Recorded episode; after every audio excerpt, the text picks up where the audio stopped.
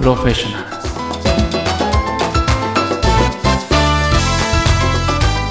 ズプロフェッショナルズは毎回様々な業界のプロフェッショナルの方々のお話を聞かせてもらいながら、リスナーの方の知見を深めるビジネスチャンネルです。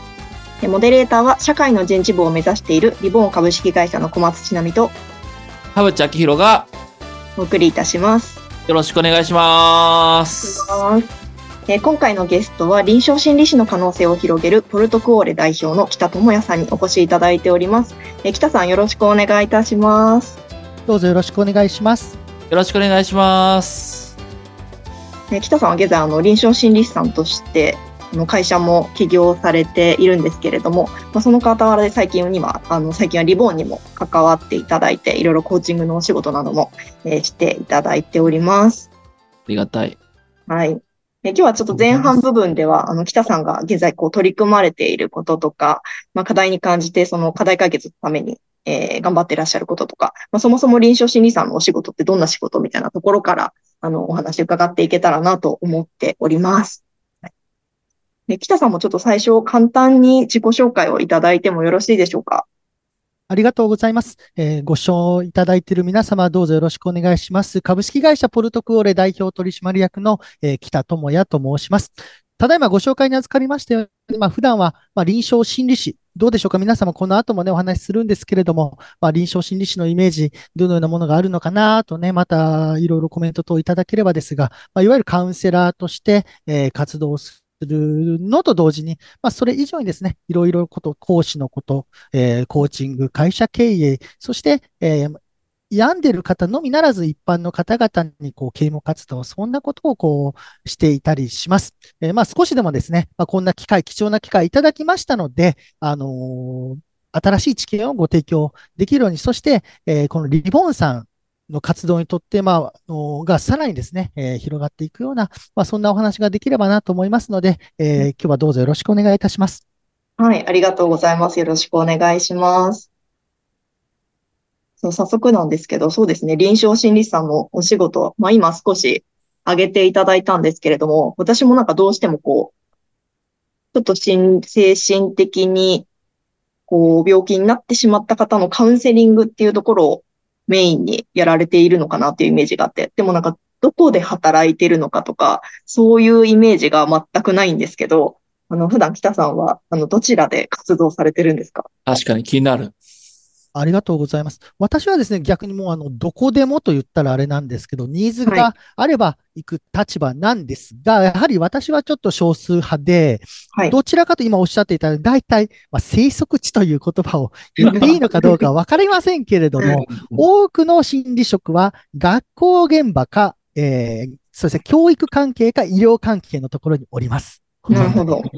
えイメージは学校現場ってどういうことかというと、まあ、スクールカウンセラー、皆様がね、はいスクールカウンセラーというような形でイメージする、そういったところ。まあ、病院はそういう精神科、診療内科というところを中心に、具体的に検査を取ったり、あの、お医者さんの指示のもとでこう動いたり、カウンセリングしたりとかですね。うんうん。大体ですね、臨床心理士、8割がその2つにいるとい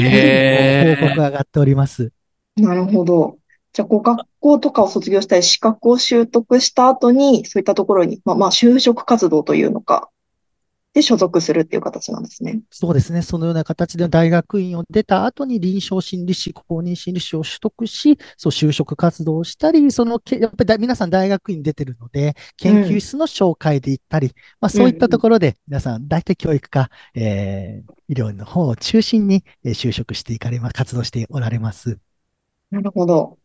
なんか病院の精神科医の方もいらっしゃるじゃないですか。ええそこと臨床心理士さんってなんか役割どう違うんですか？そうですね。か、いろ、簡単に言うとですねうん、私たち臨床心理士ができないことが2つあって。診断とお薬の投与。ああ。その二つはもうあの法律、私たちはこう、業務独占ではなくって、うん。やっちゃうと違法、違法になっちゃうんですよね。確かに。ので、病院の方でしたら、精神科医、診療内科医が診断した患者様に対してカウンセリングをさせていただいたり、その診断のもと、と服薬され、投薬ですね、薬とかをこう薬剤師さんが出された方にその薬のですね、あの、うんとの、どうやったらこう飲み続けられるのかとかサポートしたりとか、まあ、そういったことが、あの、中心になってくるのが、あの、医師と私たち心理職の違いになってまいります。うんなるほど。だから診断はどちらかというと、その今の現状の状態を把握したりとか、うんあの、病名をきちんと定めるみたいなところに対して、カウンセリングはどちらかというとコミュニケーションを通じたなんかこうケアというか、あの、まあ、そ、それを治療と言っていいのかどうかわかんないんですけど、あの、まあ、コミュニケーションを通じて認知の変化がしていくみたいなところが仕事みたいな感じなんですかね。そうですね。おっしゃっていただいた通り、まあそういう、必ずしも、ですので、今おっしゃっていただいたように、必ずしも診断名がついていなくても関われるうんというのが私たちの、あなるほどまあ、強みになるのかな。そして、うんうんその必ずしも治療、今日も、あの、それこそですね、今日、この収録の前に、あの、うんリボーンさんのお仕事をさせていただいてて、コーチングをしていたんですけれども、うんあの、そういう病んでいる方のみならず、ね、すでにこう日常生活を送られている方にも関われるっていうのが、また心理職のつ、ある意味強みにもなってくるのかなというのは感じるところですね。うんうんうんあ、そうか。だから、病んでる方だけじゃないってことですよね。そうなんです。少しマニアックな話を、これちょっとやりすぎたらあれなんですけど、もしあったら止めてくださいね。うんあのーそう、精神医学の方は、い精神医学モデルというのに基づいているので、まあ、病んでること前提ですよね。そう、うん病んでること前提なんですけど、私たちは臨床心理学モデルといって、病んでることとその日常生活とのその連続性というのを前提にやっているので、そうなんですへただ回復すればよくないいだけではなくて、まあ他もそう、医療もそうなんですけど、できれば日常生活をより生き生きとして生きていただきたい。そしてもう生きといて、い生き生きとされてたらさらに生き生きとしていただきたい。そういうところまであ関われるなっていうところがありますね。ーなるほど。わかりやすい説明ありがとうございます。うんうんうんすでに、そんなこう、心の精神状態がマイナスの状態じゃなくとも、まあ、臨床心理士さんも関わる余地っていうのがあるんです。お思っておりますし、そう関わりたいなと思ってますし、まあそうなるように、あのーなんとかこう自分自身また後ほどお伝えするんですけれども、うんまあ起業したりしながら、ただ、ああのー一人でも限界があったりするので、こういうふうなですね、ご縁いただいて、リボンさんと一緒に、あの、進ませていただければ嬉しいなというふうに考えてます。うん。ありがとうございます。あの、北さんはその、8割の方がいらっしゃるの、まあ、生息地と表現されてましたけど、とは別の場所でご活躍されているというところなんですけど、まあ、それはそういった、うん、まあ、もっともっとその臨床心理士さんとして、幅広く、いろんなこうお客様と関わるところをこう目指して、今その2割の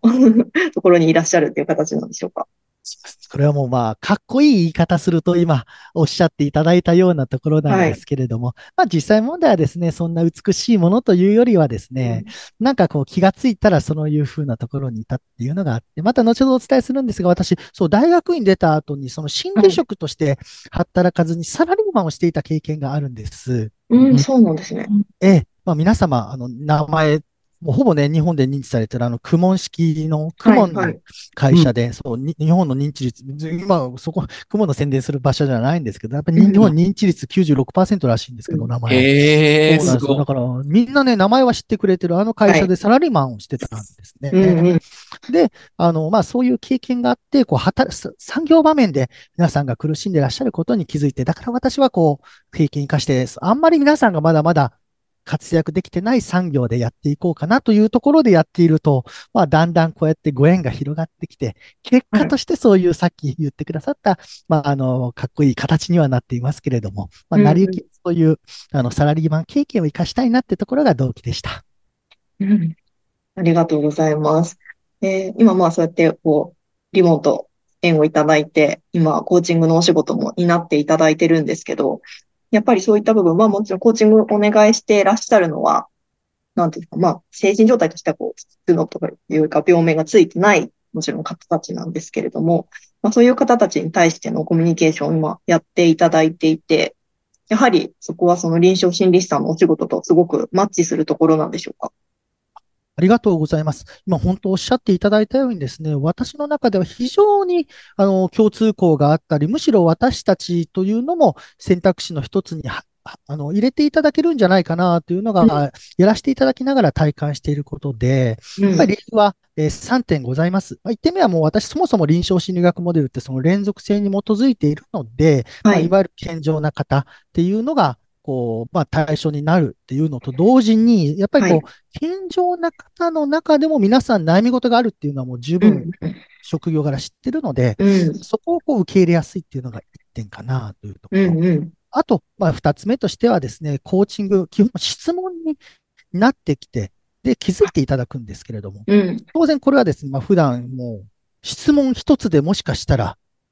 あまりこのね、えー大きな声でどこまで言えるものかは知らないんです。命に関わるかもしれない方を対象に、あのー、カウンセリングとかってさせていただいてて、まあ質問っていうのは、こう、する力っていうのは私、訓私は訓練、私たちは訓練をするんです、しているんですけど、でその分、コーチングとの親和性っていうのは非常に高いな、というのがですね、はい。あのー感じているということ。まあ、あえてね、まあ、三つ目、ちょっと三つ目はあえてこじつけみたいになってるかもしれないんですけど、まあ、心理職の皆様もですね、なんかちょっとやっぱりカウンセリングって、上下関係ってなんかでき、先生と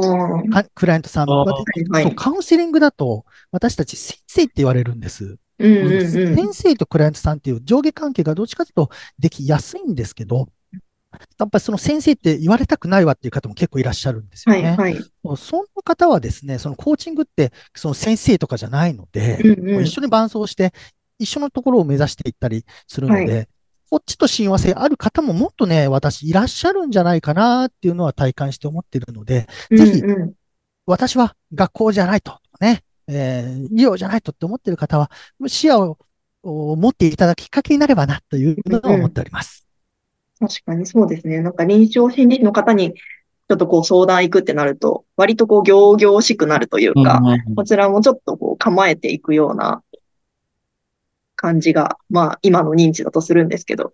そこがなんかもっとこうカカジュアルに相談できるお相手になっていくと、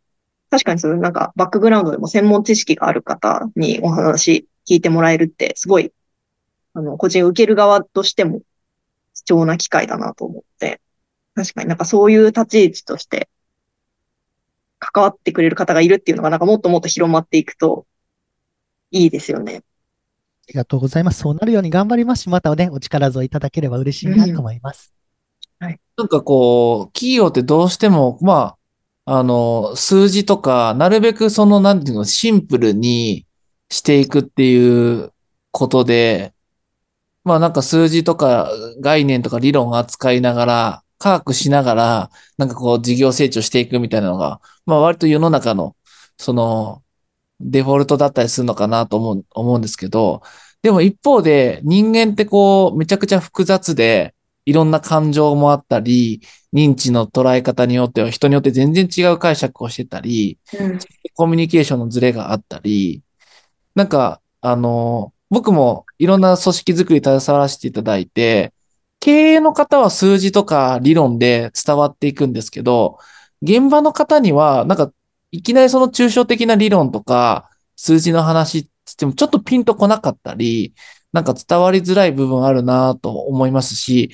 で、あとなんかその、心ってやっぱ複雑で捉え方が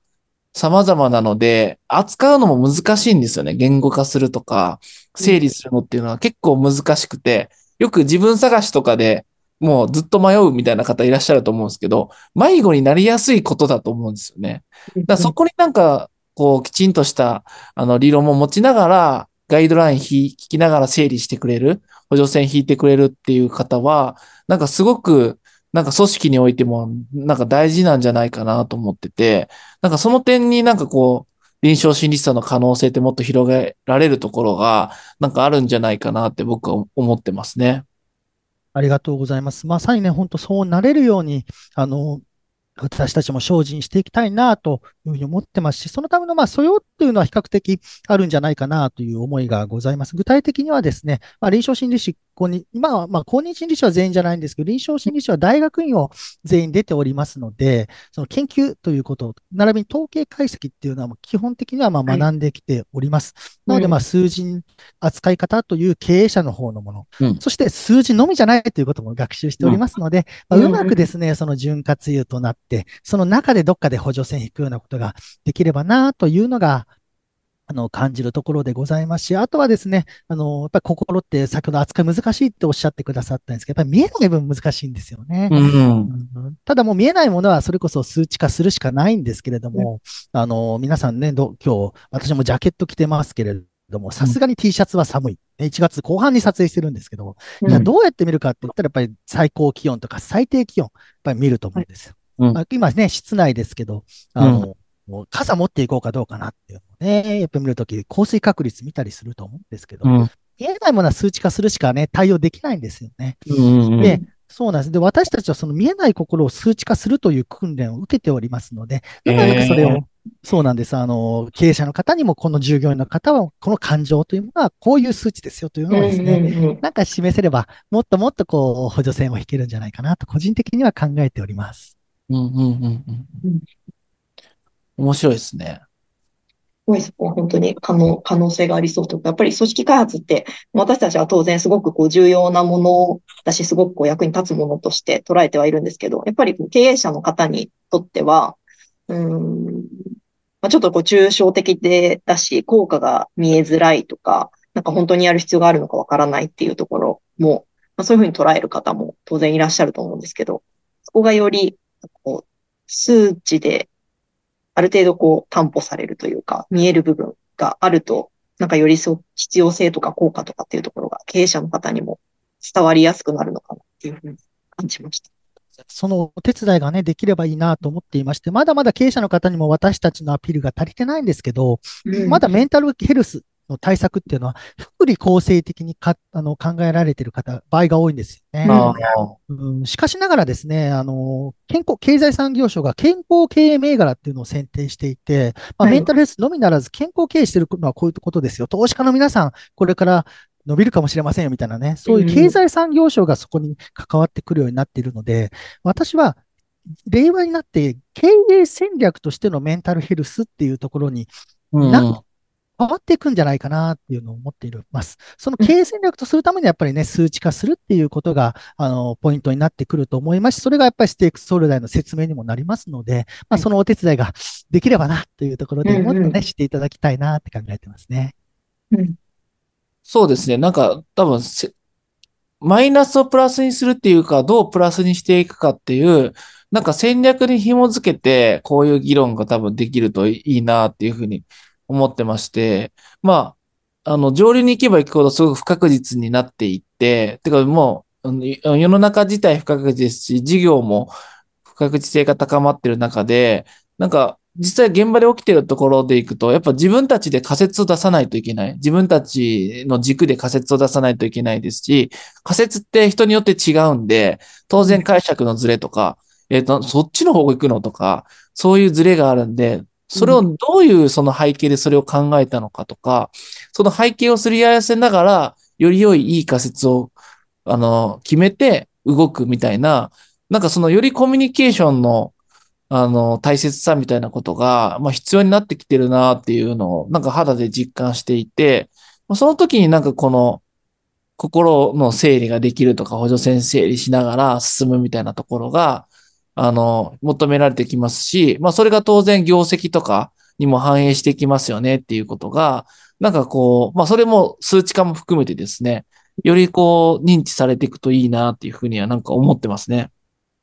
ありがとうございます。もうそういったところにね、本当今おっしゃっていただいたように、コミュニケーションってね、もう永遠の課題であるんですけど、うんそう、私たちそれをこう、まあ、解決とまではいかないんですけど、こう、よりスムーズにするためのスキルというのは、文字通り売るほどありますのでね、えーうん。ぜひなんかこう、その候補の一つに入れていただければ、売るほどというのは具体的にはやっぱり大体多くのあの職場で、ちゃんとやれよ、しっかりやれよ、きちんとやろうよみたいなね、うんそういうちゃんときちんとしっかりってやるんですけど、まあ大体これうまくいかないですよね。そうなんですよ。えーちゃんとやろうよって言って、ちゃんとみんなやってくれないので、で、うんなんでやってくれないんだってなってね、あの、もうこれでおみんながフラストレーション溜まるから、どの時代も人間関係が職場のストレス要因第一位なんですけど、うん。それをね、ほんとせめてに変えるだけでもかなりストレス減るんですよ。せめて？せ。せめて、そう、あせめて。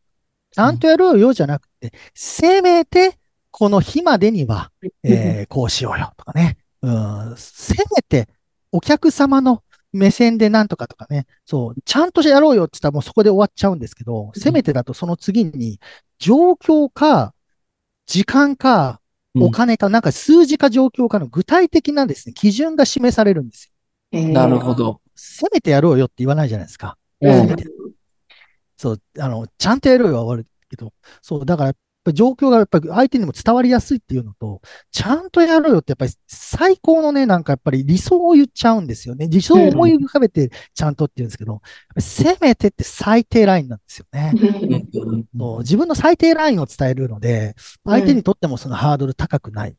だからもう役員とか社長がちゃんとやれよって言ったら200%ちゃんとやってくれないですもんね。うんうんあそうなんです。そうやって、で、今時のってなって、ストレスになってくるんですけど、そう、せめてのこの文化浸透させるだけでもですね、かなりね、違うので、うん。そうなの。こういう技術っていうのが、もうこんなお金もかかんないし、すぐ、あの、導入できるやつなので、なんかね、うんうん。売るほど持ってますから、なんか使ってほしいなっていう思いと、そうなれるようになんか、頑張ってね、なんか心理職営業苦手なんですけど、営業もしていきたいなって思ってます。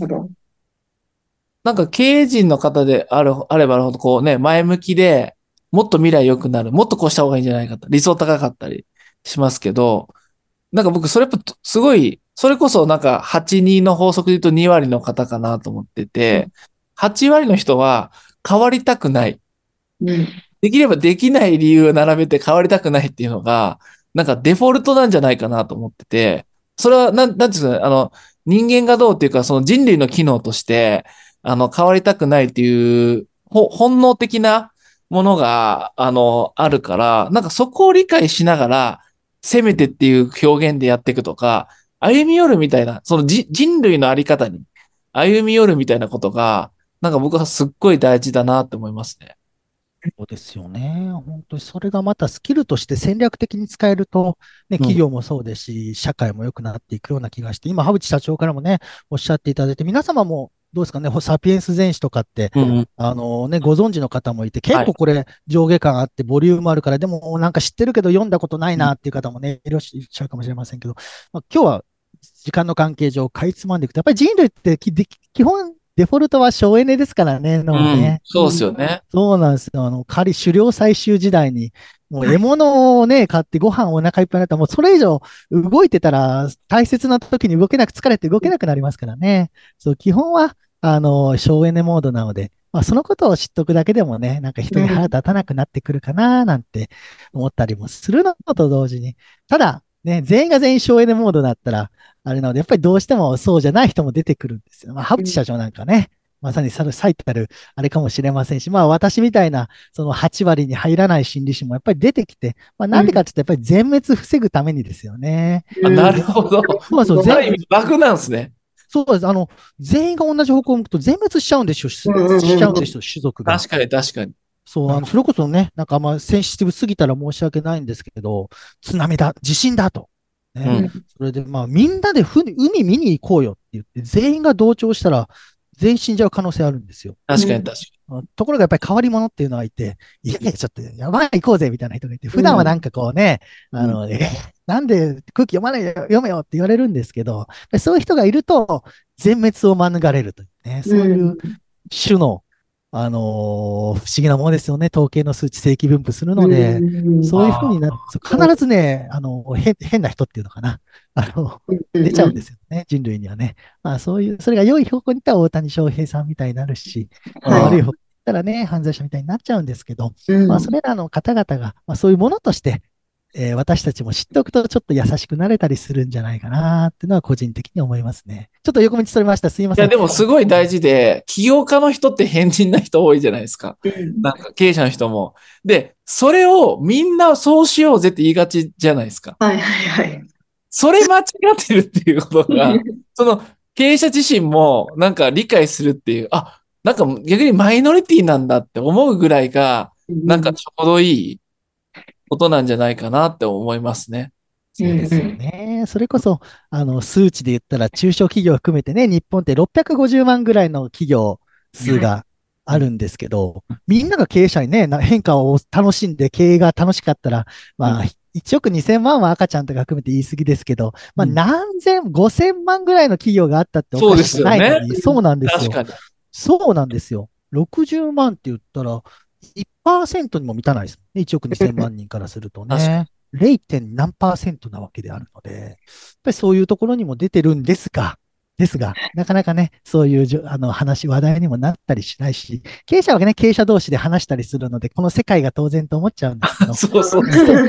そうなんですよ。そうなんですけど、やっぱりそのね、話してる経営者同士がちょっと、自分の方がもしかしたら、あのーい、異端というんですかね。そうかもしれないと思うと優しくなれるんじゃないかな。まあそういう、あのーまあ私自身が心理職でもあり、経営者でもあるので、あの、なんか橋渡しなんかもいつかでき、できればなーなんてね、うんそう、経営者だからこそ話聞いてくださることがあるので、そんな話もしていきたいなとは考えてます。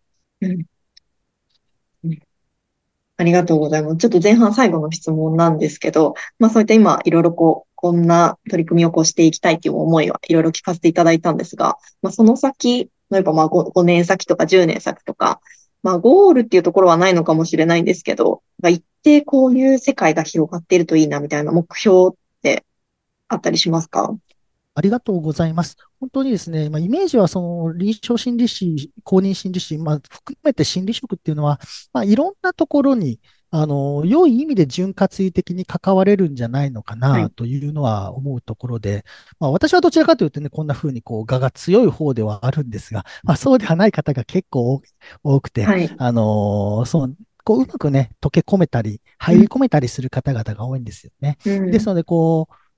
なんか、まあ、一家に一台なんてね、そういうふうな、えー、なんか電化製品でしたら言われたりするような感じで、まあ、一社に一人とかね、一組織に一うんうん最低一人みたいな感じで、あらゆるところにこう、入って潤滑として普段やりながら必要に応じて補助線引ける。まあ、そんな社会を作っていきたいなとど思っているのと同時に最初と重なるんですけど、まあ、そのためにはもう一人だとね、限界があるので、こういったご縁いただいた皆様のお力借りながら、一緒にですね、えー共有しながら、えー進んでいきたいな。そして私自身もリボンさんの、まあ、結局、ね、社会の人事部になるっていうのは、言葉変われど一緒だと思っているので、そうですねそうなん。です。えー言葉変われど、なんか目指してるそのイメージはね、一緒だと思うので、そこに共感しながら、あの、私たちが、そのリボンさんのね、お役に立ちたいっていう思いを大切にしながら歩ましていただきたいなと考えてます。ありがとうございます。ちょっと私たちも一緒に、あの、その世界が見えるように、あの、今後も一緒に活動できたらなと思っております。はい。ありがとうございます。ちょっとあの、前半は、あの、お時間が来てしまったので、ここまでということで、あの、後半はよりちょっと北さんの歴史を知るじゃないですけど、あのはい、お人柄の部分などもっともっとちょっと知っていく時間にしたいと思います。じゃあちょっと一旦前半戦はここまでになります。ありがとうございます。ありがとうございました。ありがとうございました